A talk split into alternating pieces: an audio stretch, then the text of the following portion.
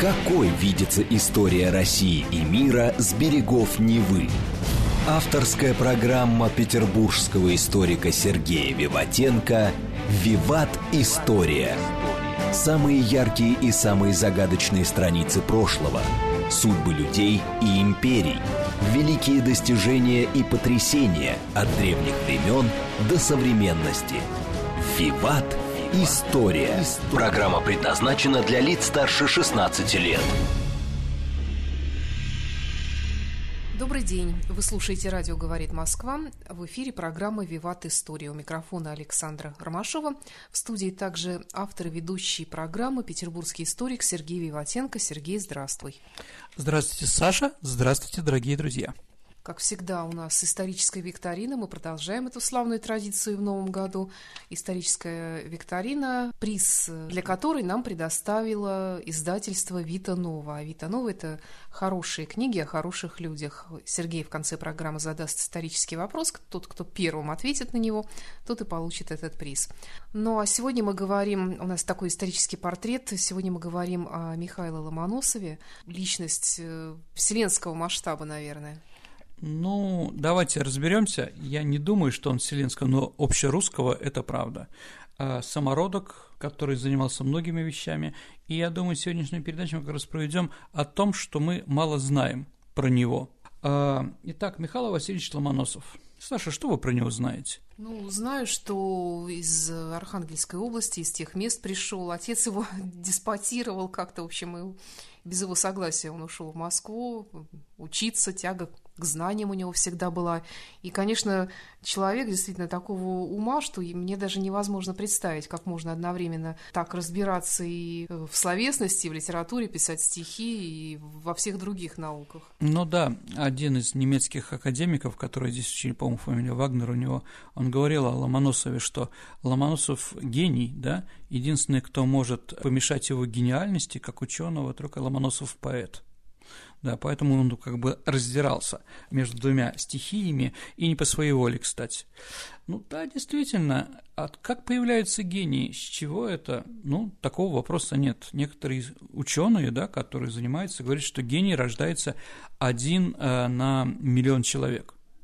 Вот, поэтому, извините, в Эстонии шансов рождения гения меньше, чем в Китае. Но чтобы гений стал действительно настоящим гением, нужно еще разные вещи. Ну, например, если он гениальный, а гениальность – это достаточно узкое направление. Если он гениальный как военачальник, он должен принимать участие в войнах, чтобы показать свою гениальность. А если он живет в горах и пасет скот – да, никаким военачальником его он не будет. Или гениальный физик, он хотя бы должен школу закончить да, то есть у него есть гениальность какая-то расположенность. Но такое вот насчет одного миллиона, это знаете, как э, в акушерстве, что на такое-то количество рожениц появляется двойня, на другое количество тройня ну и 4, да, там вроде уже там 4, это тоже на, на миллион рожениц, по-моему, получается такие вещи. А вот. Ну, а с другой стороны, например, в той же музыке говорят, что успех э, – это 20% генов и 80% усидчивости. Ну, трудолюбие, ну Трудолюбие. да, наверное, но опять-таки, а, если ты просто трудолюбив а без задатков, у тебя ничего не получится. Помните, как в советской комедии а, «Веселые ребята» солнышко, теперь тебя возьмут большой театр, да? Да, яйца помогли. Не всегда яйца помогают, дорогие друзья. Итак, Михаил Ломоносов – человек, э, который сделал себя сам. Это, наверное, тоже это первый человек, который мы можем говорить, что вот талантливый э, прошел против всех и сделал так, как он хотел. Действительно, я думаю, что много было детей на Зап... Северной Двине, где он там жил, там в районе Холмогора или еще что-то, а, которые, может быть, были не менее там талантливые или там э, считали среди них, но только Ломоносов задал себе вопросы, почему солнце всходит, почему оно заходит, почему после лета бывает осень, Остальные просто жили и считали это как бы вот те вещи, которые нельзя проанализировать. Он в этом отношении, конечно, а, был другой. Ну, давайте немножко поговорим о его биографии, Саш. А, он родился 8 ноября 1711 года не в Холмогорах, а в деревне Мишанинская. Сейчас это называется село Ломоносово, что тоже понятно. А в Архангельской губернии. Умер он в 1765 году в Санкт-Петербурге. А, статский советник, да, говорит Википедия, да, профессор химии, член корреспондент Санкт-Петербургской, Шведской Академии наук там и других. Итак, а почему Ломоносов появился именно на севере нашей страны? Думаю, что здесь тоже есть определенная предрасположенность какая-то. Но вот а, в XVIII веке, в начале XVIII века нельзя сравнить область, ну, Двинскую или вот Поморская, Поморская спорная, ну, вот в районе Северной Двины, да, наверное, от Устига, да, Великого Устига до Архангельска, да, нельзя другую найти с более благоприятной исторической почвой и более счастливыми местными условиями для появления, ну, гения, давайте так. А северяне имели деньги, развивали товарное хозяйство, они были свободные, практически все грамотные, умели за себя постоять. А вот, дворянства там не было, ну и задолго до Петра I, например, они отлично владели навигацией, и поэтому сравнивать их с людьми Центральной России просто невозможно. Ну а отец будущего академика по меркам Холмогор, если мы видим все эти музеи, да, весьма не бедный человек, имел много земли. Другой вопрос, земля там, ну, там нужна ли очень сильно, да? Хороший дом. Но главным доходом, конечно, всех товарищей, которые жили в это время там, это был, конечно, морской промысел. И как Михаил Васильевич впоследствии писал, что отец э, нажил свои деньги довольно кровавым потом. Это тоже говорит о том, что люди работали. Без работы, Саша, ты абсолютно права, невозможно ничего достигнуть. В общем-то, в принципе, очевидность какая-то, да? Мальчик ходил с отцом в море с 10 лет где-то, да? Ну, как, наверное, другие дети тоже, да? Ну, вот он не просто ходил, да? Но он смотрел, да? всегда задавал вопросы, что такое северное сияние, морские льды его всегда занимали, там холодно, тепло, вот первые какие вопросы. Другие люди задавали, которые вместе с ним были на этих кочах, задавали другие вопросы. Да, если мы посмотрим в документах, э, действительно, был ли Ломоносов, это не фейк, конечно, не фейк, он самый настоящий. И действительно, архивы нашли сведения об отце Василии Дорофеевиче, о его дяде Луке Леонтьевиче, да. Да, вот единственное, что надо сказать, дорогие друзья, а, что их называли крестьянами Кура Островской волости, двинянами – холмогорцами, но никогда, Саша, их не называли поморцами, поморами. Не поморцами, не поморами. А почему? Они, видимо, не были поморами. Вот о чем, да? А то есть поморы это не только люди, которые живут в той местности, это какая-то особая да. этническая группа. Да, да, да. Вот, но считается, что поморы это помесь финно-угров и русских, да, которые вот туда переехали. Племянница Ломоносова Матрена Евсеевна Головина она жила очень долго, и в 1828 году э, некто там, такой исследователь Свинин, да, он задавал ей вопрос какие-то про Ломоносова, и вот она ни разу не миновала его поморами. Хотя он говорил, что Ломоносов встречался э, в Петербурге с его земляками, которые приходили из Архангельска на кораблях, но никогда этих земляков слово «помор» не звучало. Ну, просто еще раз, я не хочу никого там покритиковать, просто я говорю такая вот вещь, он не был помором. Вроде не был, да. А почему вот про эти все истории мы еще тоже с вами вернемся. А когда Михаиле исполнилось 20 лет, отец и мачеха решили его женить. Ну, с одной стороны, с глаз долой и сердце вон, да, стройся сам, ну, мачехе, наверное, было некомфортно. Что значит обзавестись семьей? Это означало похоронить все мечты, которые были у 20-летнего, а у него еще были мечты узнать что-то, да? Но жениться это все. Нету никакой науки, ни большого мира. На этом все заканчивается. Поэтому юноша бежит в Москву с купеческим обозом. Да, это знаменитая история. А вот, захватил три книги арифметику Магнитского, грамматику Смотрицкого и псартырь Семена Полоцкого. Я думаю, что это тоже не случайно. Вот такой разброс, да, человек действительно ехал учиться.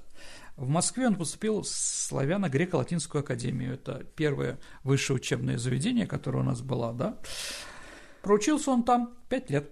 О тяготах студентской жизни, студенческой жизни Ломоносов впоследствии красочно описал в известном письме своему покровителю Ивану Шувалову.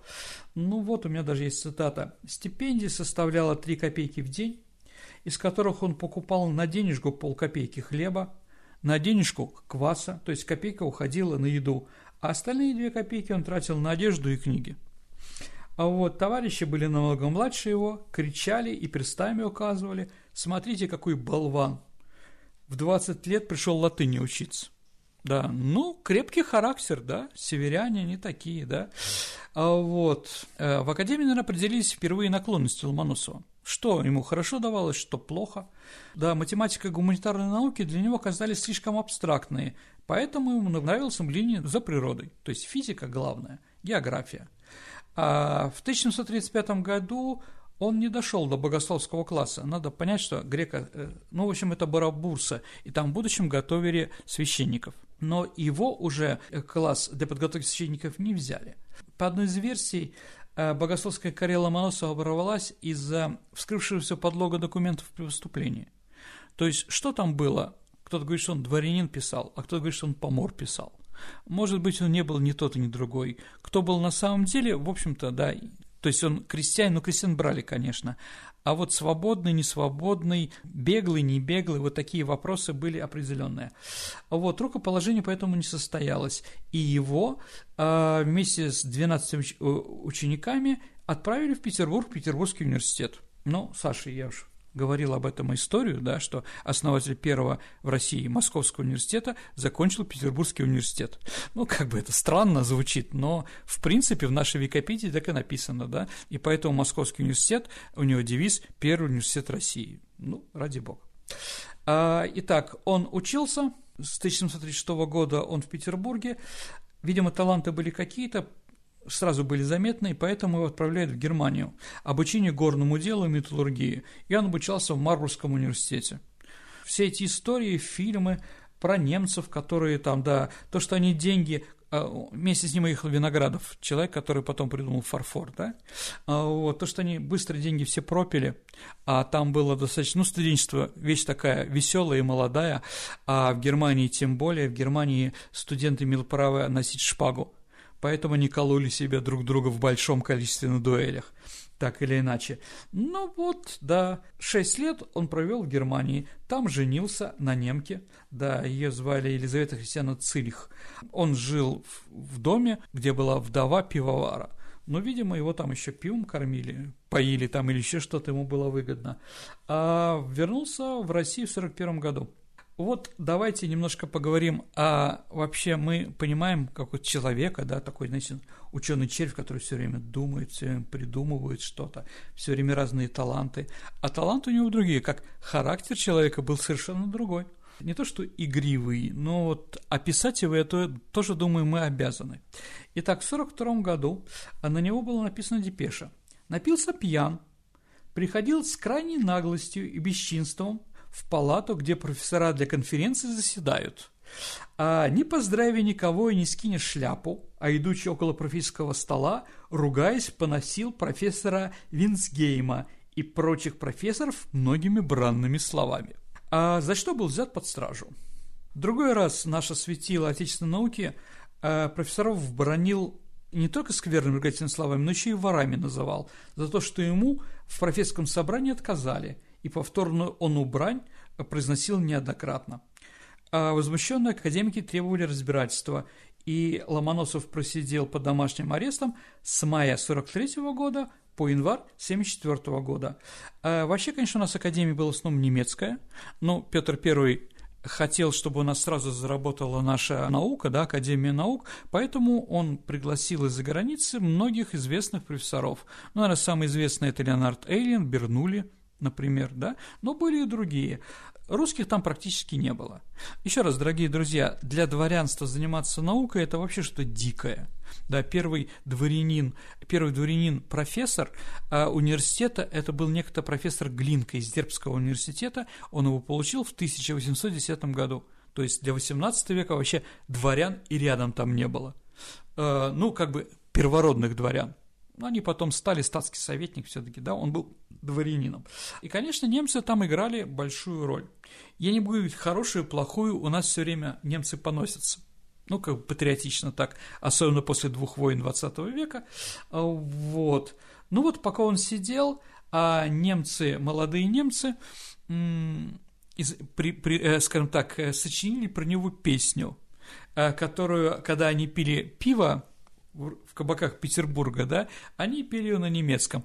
Там вот такие были слова в переводе, да. А, послушайте.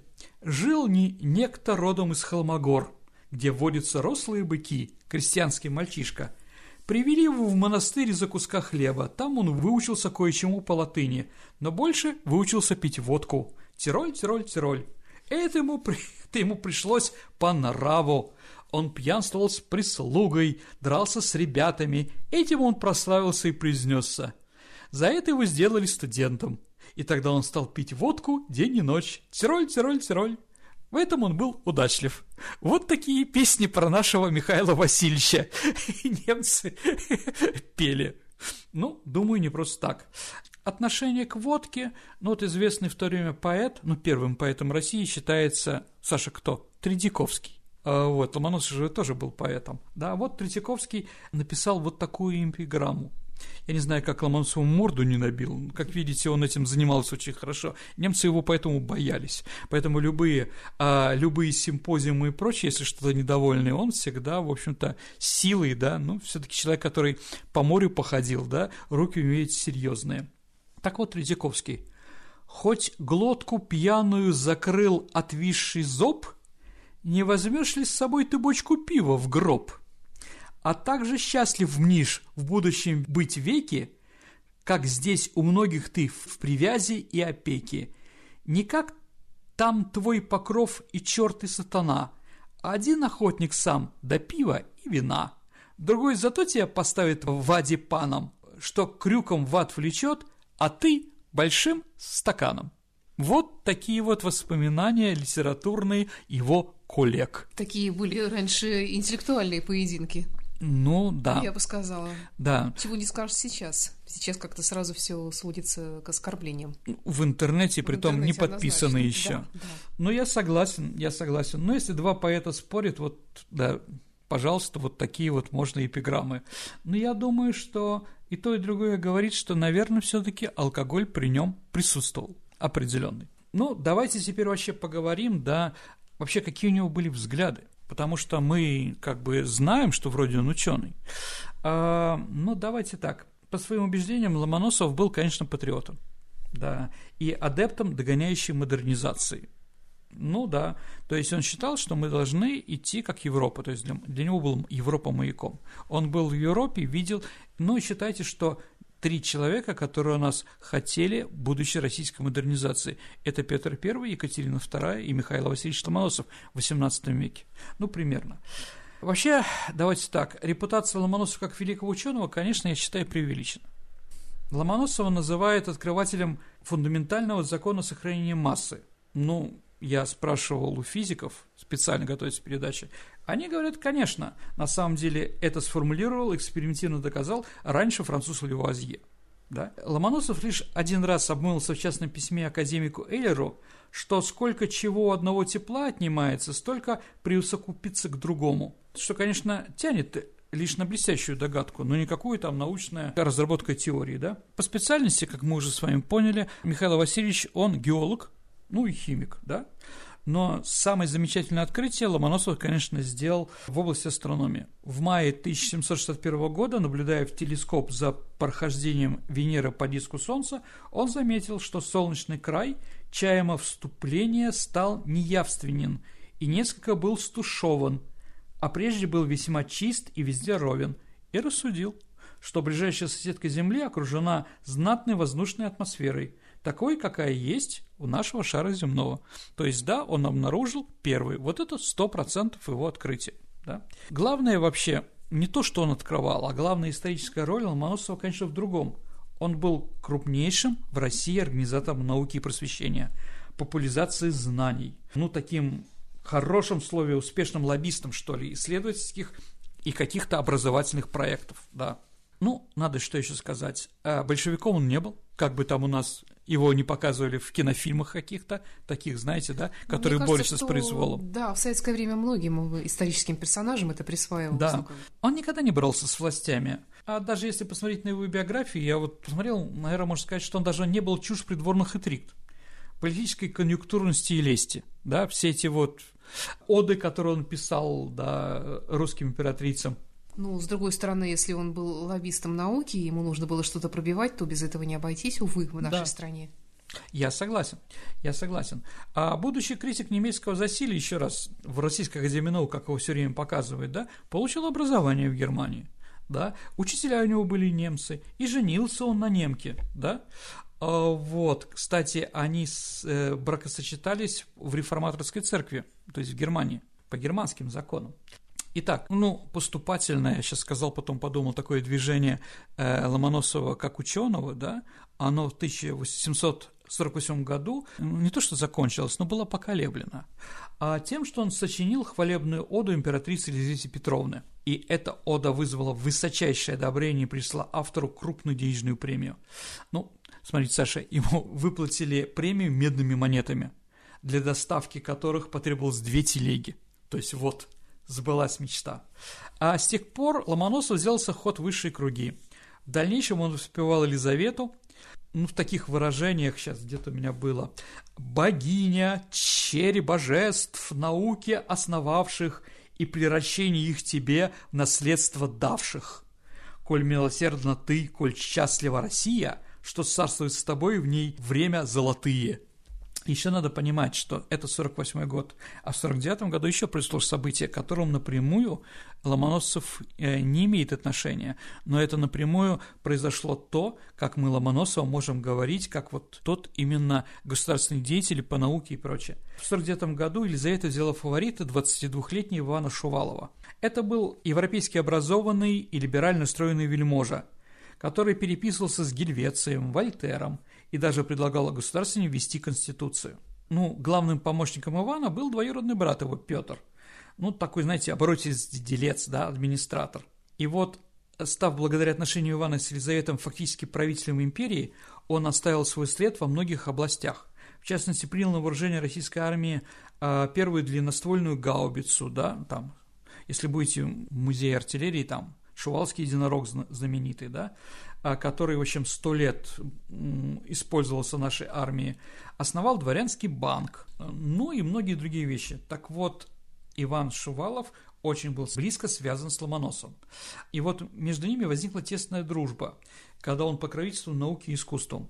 Короткое шутливое стихотворение, в котором ученый благодарил графа за присланный в подарок ананасы и ящик шампанского, стало первым известным произведением русской литературы, в котором употребилась ненормативная лексика. И поэтому, Саша, я тебе потом расскажу.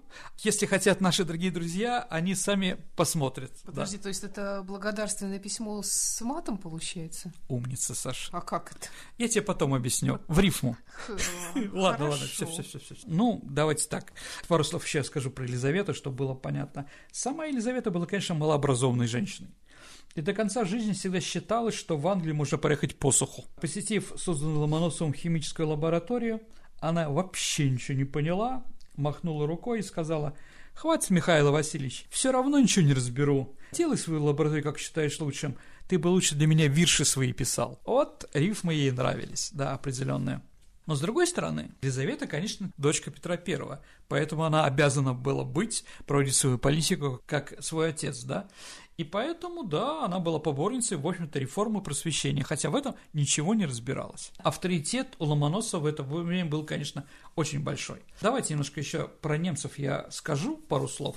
Наверное, вы знаете этот спор норманистской теории. Михаил Васильевич первый антинорманист, то есть он считал ее неправдой. А Но в чем суть спора? Норманисты считают, что государственность и многое другое, например, зерновое и сельское хозяйство, привели к нам варяги то он считал, что мы без варягов могли сделать свою независимость. Ну, главное, это был труд историка Миллера, да. Так вот, Михаил Васильевич перевел труд Миллера с немецкого на русский, допустив нек специальные искажения и подтасовки. По нему выходило, будто Миллер считает русских варварами, неспособных к самостоятельному развитию. Ну, историки доказали, что это было не так. Сам вообще написал, э, собственный перевод, он написал «Возражение», он их название, да, она изобиловала там политическими ярлыками и руганью. Каких гнусных пакостей не наколобродит в российских древностях такая допущенная в них скотина – говорил он Миллеру. В принципе, в принципе, они друга уважали, но вот как дело заходило про историю России, Ломоносов, конечно, превращался в демона. Вот, если мы говорим Ломоносов как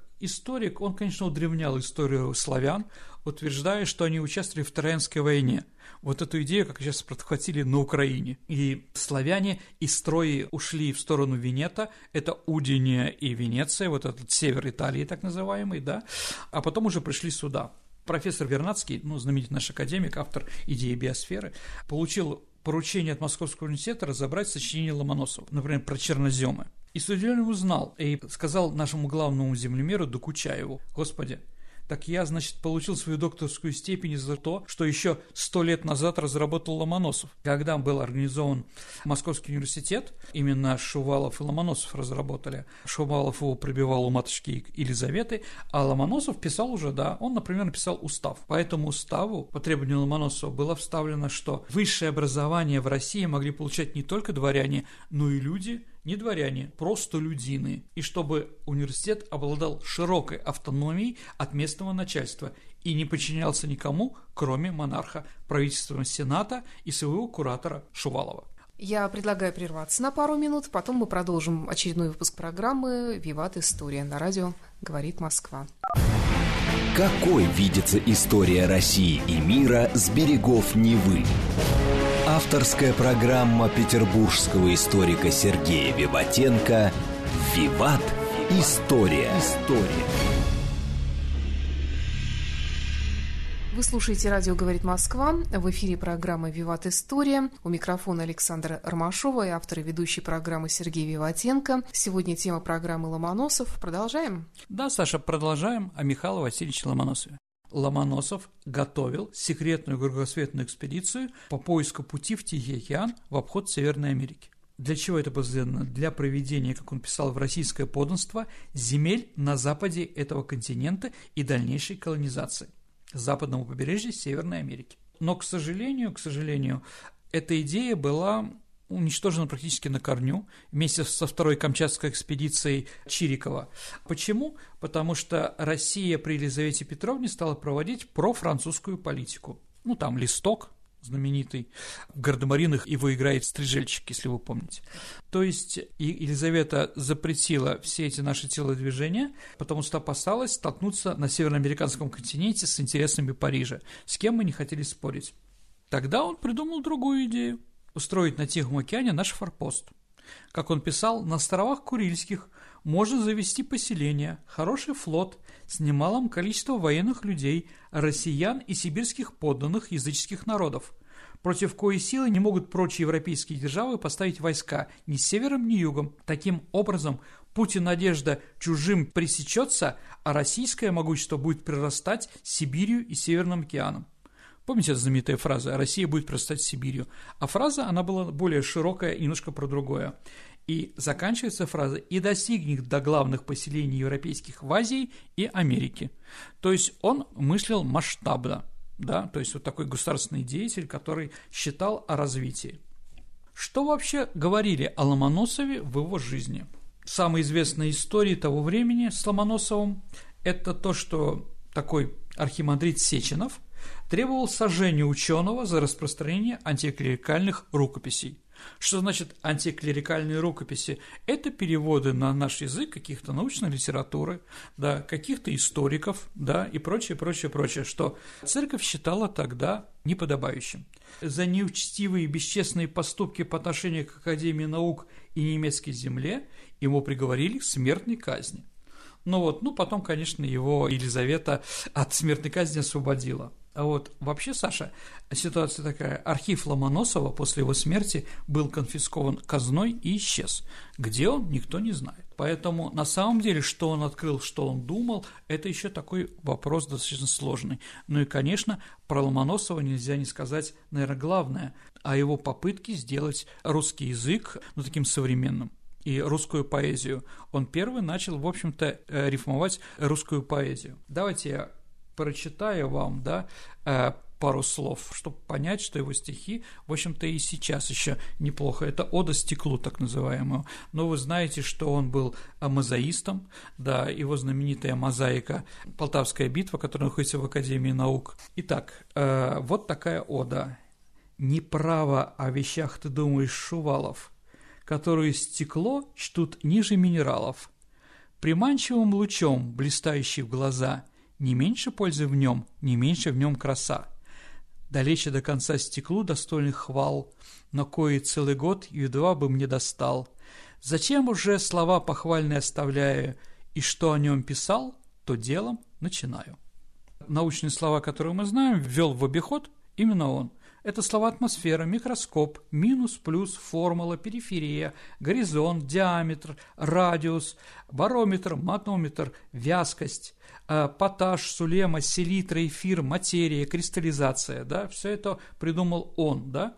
Также по разным источникам он привел слово «градусник», да, от слова «градус» – ступенька, то есть он брал иностранное слово, придумал, да, предложенный падеж, зажигательное стекло, огнедышащие горы, преломление, да, равновесие, негашенная известь, горизонтальный, вертикальный, квадрат, кислота, удельный вес, квасцы, сферический, электрический. Да, вот, да, действительно, это была умница, глыба определенная, которой мы можем только гордиться. Да, может быть, э, не мы что-то придумали первые, но глядя на всю деятельность и жизнь Ломоносова, можем сказать, что этот человек внес громаднейший вклад в развитие нашей науки, литературы и образования. Сергей, а вот хотелось бы подробнее немного узнать. Очень интересную эту тему затронул о его отношениях с немцами, что его осудили там за что-то и поподробнее. Но еще раз, ну, наверное, люди иностранные на службе в России, они пытались как бы, ну, организов... самоорганизовываться для своей защиты и прочее.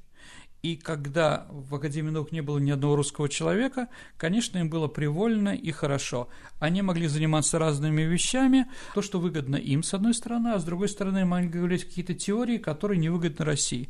Но с появлением такого человека, как Ломоносов, конечно, все там изменилось. Ломоносов боролся, ну, я не знаю, там, э, тот же профессор Миллер утверждал, что русские просто переделали какие-то иностранные слова или какие-то термины на русский язык.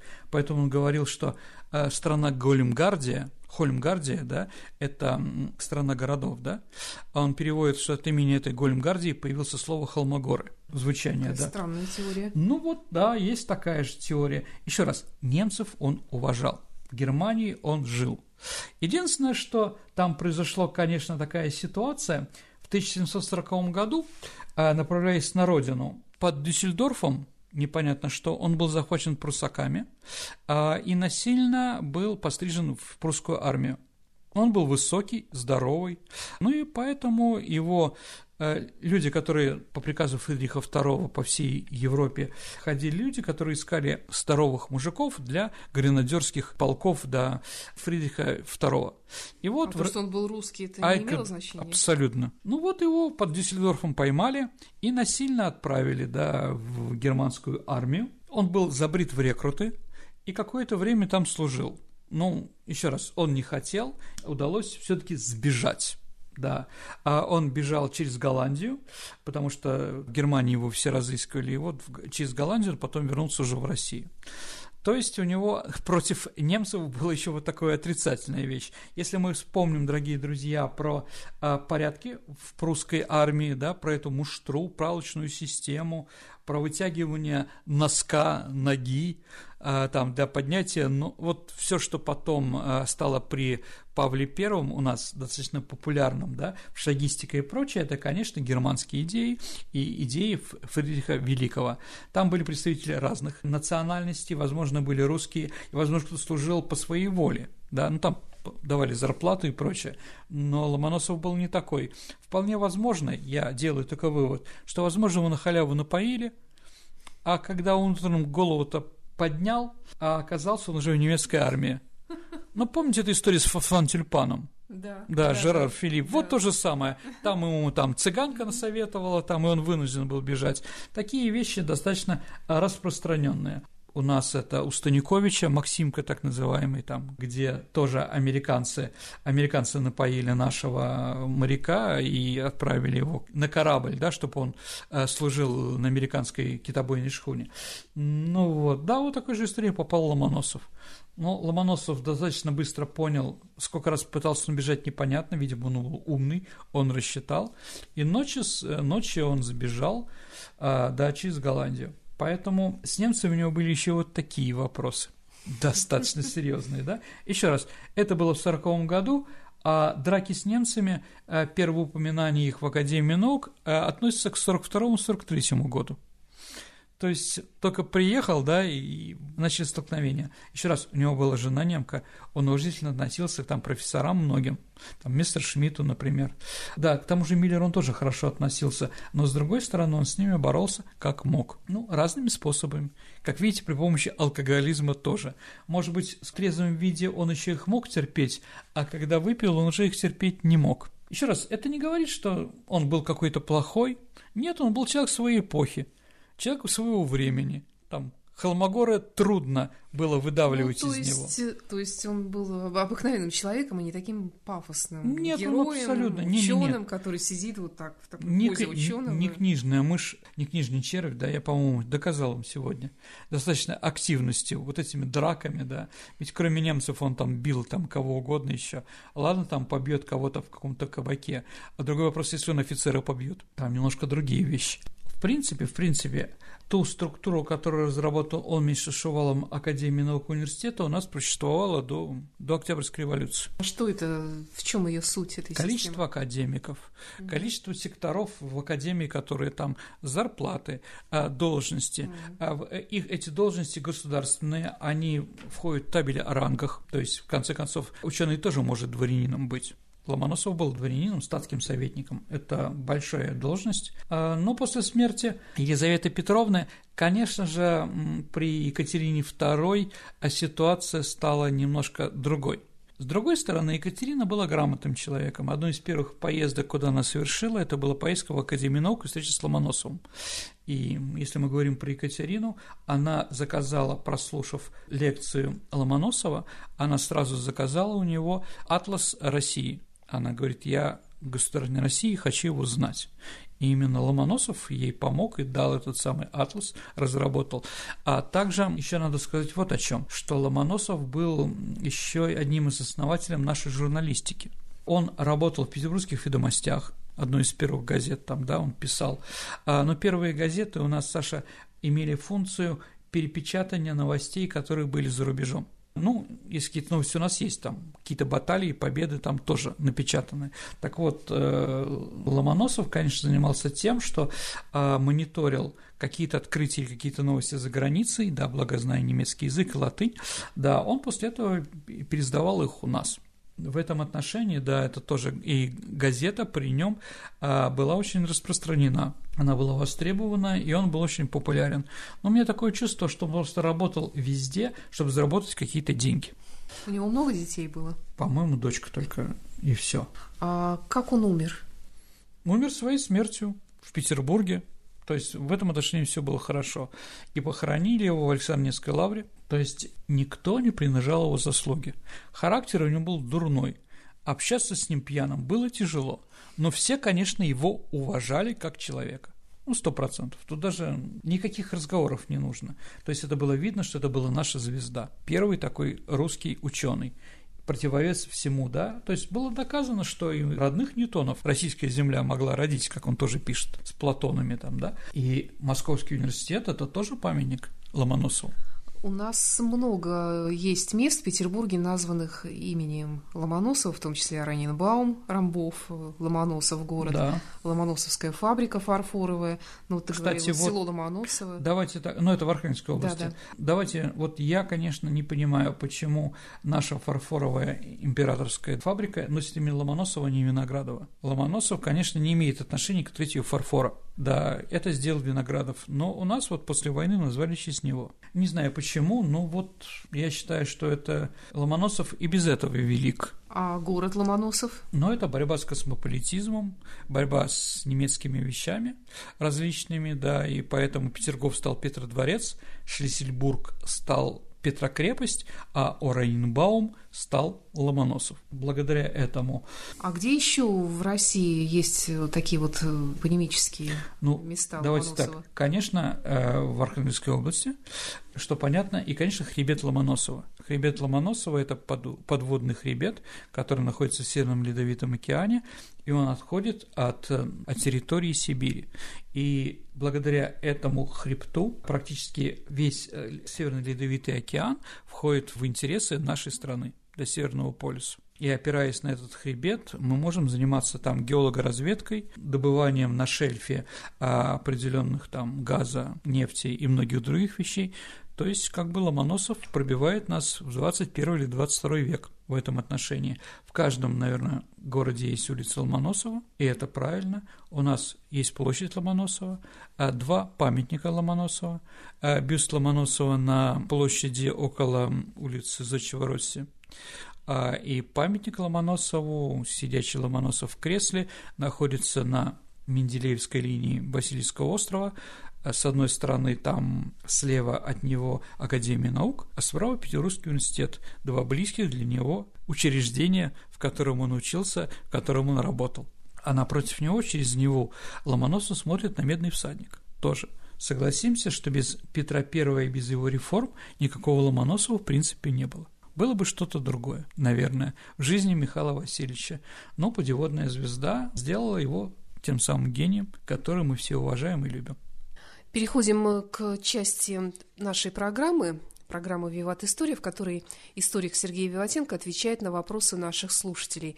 Я сразу же напомню, что э, задать ваши вопросы вы можете по электронному адресу нашей программы радио «Виват» собака mail.ru либо найдите нашу группу ВКонтакте, у нас есть группа программы «Виват История». Подписывайтесь, будете всегда в курсе всех новостей, и там же можно всегда задать вопросы и узнать анонс программы Юрий Сапрыкин, я как раз читаю Айропетова, но это вопрос к Первой мировой войне был. Э, вопрос, если Россия не могла быть не втянутой в Первую мировую войну, то были варианты помимо нападения на Восточную Пруссию. Я имею в виду, например, действия союзников Польши по ВМВ. Второй мировой войне. Я имею в виду, например, действия союзников Польши по Второй мировой войне или еще какие-то варианты. И почему такую несостоятельность проявило российское военно-политическое руководство? Может быть, это следствие общей деградации российской элиты? Ой, знаете, одним словом ты такое на вопрос не ответишь. Почему выступали в Восточной Пруссии? Потому что план у нас был такой нападение. А, дорогие друзья, ну, наверное, всем понятно, что немцы наступали, и все знают, что немцы в Первую мировую войну а, пытались воевать по плану Шлиффена, начальник генерального штаба, который разработал наступление немцев по нему, по этому плану. Немцы должны охватом через Бельгию были выйти к Парижу, взять Париж. А со стороны России они, а, скажем, должны были поставить заградотряды, чтобы ну, не пускать нас, потому что мы за две недели э, не могли, по их мнению, провести мобилизацию. Ну, вот, то, что такой план будет, всем было ясно, анализируя. Но, Саша, как можно анализировать? А очень просто. Где страна строит а, крепости и оборонительные сооружения, с какой стороны, на какой границе не строит. Так вот, немцы как раз строили оборонительные сооружения по нашей границе. И наши аналитики из Генерального штаба делали вывод, что немцы будут воевать на Париж. Поэтому мы разработали два направления наступления и пытались его осуществить. Первое, как вы правильно сказали, Восточная Пруссия, а, а выбить немцев из Восточной Пруссии. Для чего еще было это надо? Ну, для того, чтобы немцы не ударили нам во фланг Великому царству польскому.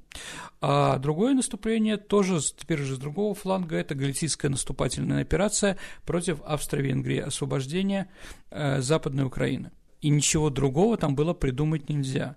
Состоятельность, несостоятельность наших э, были умные, были глупые. Поверьте мне, сейчас такие есть. И в руководстве, и среди генералов. А другой вопрос, как действительно проанализировать, что будет в будущем. Для этого и существует генеральный штаб. Ну, наверное, согласимся с Мольтке, старшим фельдмаршалом немецким, который основателем генерального штаба. Он сказал, чтобы подготовить одного офицера для генерального штаба, э, надо его 14 лет учить. Действительно, это очень тонкая такая э, вещь, аналитика армейская, еще такая футурология, то есть что будет в будущей войне и как воевать. Да, наши, видимо, не смогли, а не смогли до конца это проанализировать. Разные причины есть. Говорит о деградации нашей элиты, наверное, тоже была. Если эта элита не хотела идти ни на какие уступки народу и оппозиции а, и привела страну к катастрофе. Первую мировую войну мы проиграли, это сто процентов. Хотя были среди союзников победителей. Ну и две революции после этого произошло. Из войны империалистической, Эта война перешла в войну гражданскую, что страшнее всего. Да, действительно, элита была плохая, но проблема была в том, что эта элита не хотела меняться. Никак, никак. Ну вот это главная причина была революции и всего остального. Просто так не бывает, что там неталантливые какие-то люди в каком-то направлении, в отрасли, все остальное у нас развивается, да? Нет, такого никогда не было и не будет. Все или сразу деградирует вместе, да, или не деградирует вообще. Угу. Вадим Ступников э, пишет, хотелось бы услышать подробности о такой личности, как Коржаков. Мне кажется, он сыграл огромную роль в новейшей истории России, а его книги это вообще, если, конечно, сказанное там правда, просто кладезь важной информации о жизни страны и ее верхушки. Слушайте, ну, правда, а какие у нас есть документы по времени Бориса Николаевича Ельцина? У нас что, что-то открыто для освещения, да, и чтобы работают историки над этими документами? Нет, конечно, все закрыто лет 50 будет еще закрыто э, до конца, поэтому говорить, кто принимал решения, да, кто подталкивал к этим решениям, кто разрабатывал, мы можем только после открытия архивов. То, что мало ли кто говорит, да, вы знаете, что больше всего врут после охоты и, и в отставке во время воспоминаний. Поэтому, да, если верить Коржакову, он все сделал, организовал, но если он такой, давайте его судить за 93 год, за, извините, за штурм Белого дома – если он во всем виноват. Или он все делал только хорошее, а Борис Николаевич его не слушал и делал только плохое, но это смешно для дураков. Далее, был ли авторитет у Коржакова в начале 90-х? Да, был авторитет. А, но он принимал последние решения в государстве? Нет, конечно принимал участие, в первую очередь, Борис Николаевич Ельцин. И Конституция была сделана именно под него а не за помощника или телохранителя. Да, у нас президентская республика, потому что так захотел Борис Николаевич Ельцин, а отнюдь не Владимир Владимирович Путин. Просто Владимир Владимирович Путин живет по той конституции, которая была принята в 93 году. Это надо понимать. Поэтому сейчас я об этом говорить не могу. Нету документов и непонятно, что там. Возможно, когда откроется, что-то сделаем.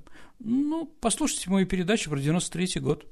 Сергей, а почему ты говоришь 50 лет? Это что, такая дата существует для открытия архивов? Ну, примерно, да. Во всех цивилизованных государствах архив открывают через 50 лет, кроме Великобритании. А там сколько? Ну, там тоже 50 лет, но они в 95 году не открыли архивы по Второй мировой войне.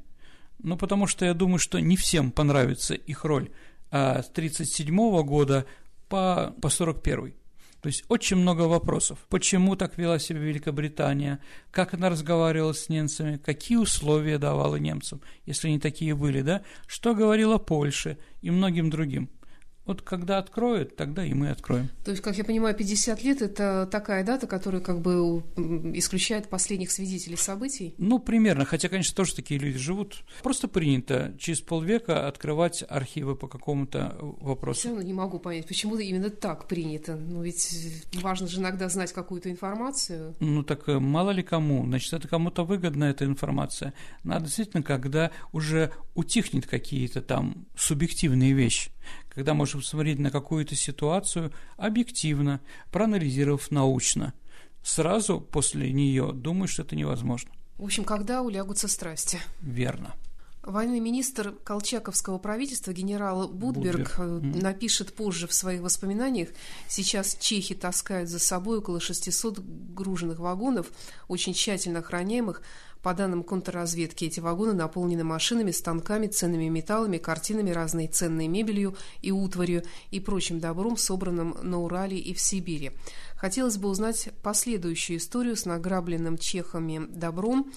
По некоторым данным, золотой запас тоже контролировался чешскими легионерами. Так что же произошло с царским золотом на самом деле? Давайте, дорогие друзья, для кого война, для кого мать родная, это, я думаю, что все прекрасно понимают. Поэтому особенно интервенты демократические интервенты, да, которые несут в страну демократию и прочее, они такие же воры, как и все остальные. А не только чехи воровали, эстонцы, например, захватив, когда они поддержали Юденича, они, захватив Псковскую область, вытащили оттуда все заводы по льну производству, ну, которые там были, да, воровали все, что могли вынести, то вынесли. Кто-то по покрытию долга, да, кто-то еще по каким-то причинам, но все равно воровали. А если мы говорим про чехов, ну, такой документации, конечно, нет, чехи нам ее не дадут. Для них сейчас вот сто лет Чехословацкому корпусу, а, в 18 году как раз было, да, восстанию, достаточно большая полемика Чехословакии, в том числе историческая полемика про них. Но в основном они изображают из них демократов. Ну, во-первых, они предатели, это они сдали Колчака ведь э, Колчак отступал в вагоне чехословаков, то есть они были его охраной, ну и сдали под Иркутском. Второе, давайте так я отвечу на вопрос. Что бы там ни говорили чехи про то, что они белые, пушистые и так далее и тому подобное, самый большой, самый богатый банк Чехословакии с 1920 года по 1938 назывался Банк экспедиционного корпуса. По-моему, я ответил на вопрос, куда что ушло. Ну а теперь время нашей исторической викторины, в которой мы разыгрываем книги от издательства Вита Нова, исторического, как правило, содержания, хорошие книги о хороших людях. И приз получит тот, кто первым правильно ответит на вопрос Сергея. Ну давай сначала вспомним прошлую программу. Она у нас заканчивала 2018 год. Это была программа про ГРМ. Угу. Уже достаточно времени прошло. Какой там был вопрос? А, вопрос был такой. А если Хюрем является матерью турок, да, то есть жена султана, да, назовите человека, который называл себя отцом турок. Это Кемаль Паша Ататюрк. Ататюрк, Саша, переводится с турецкого как отец турок. Есть у нас правильные ответы? Да, конечно. У нас э, первым правильно прислал ответ Алексей Михайлов. Поздравляем, Алексей. Поздравляем, Алексей, да. Надеюсь, вам понравится наша книга. Итак, сегодня у нас вопрос, вопрос про Ломоносова. Итак, дорогие друзья, назовите город, который в 1780 году получил герб в серебряном поле апельсиновое дерево с плодами. Удачи! Я напомню, что ваши ответы вы можете присылать нам по электронному адресу радио собака mail.ru либо вступайте в нашу группу ВКонтакте, ищите там Сергея Виватенко, либо меня, Александру Ромашову, но только большая просьба отправлять ваши ответы в личных сообщениях, чтобы их не подсмотрел кто-нибудь другой. Ну а на сегодня все. Это была программа «Виват История». Спасибо и до встречи через неделю. До новых встреч.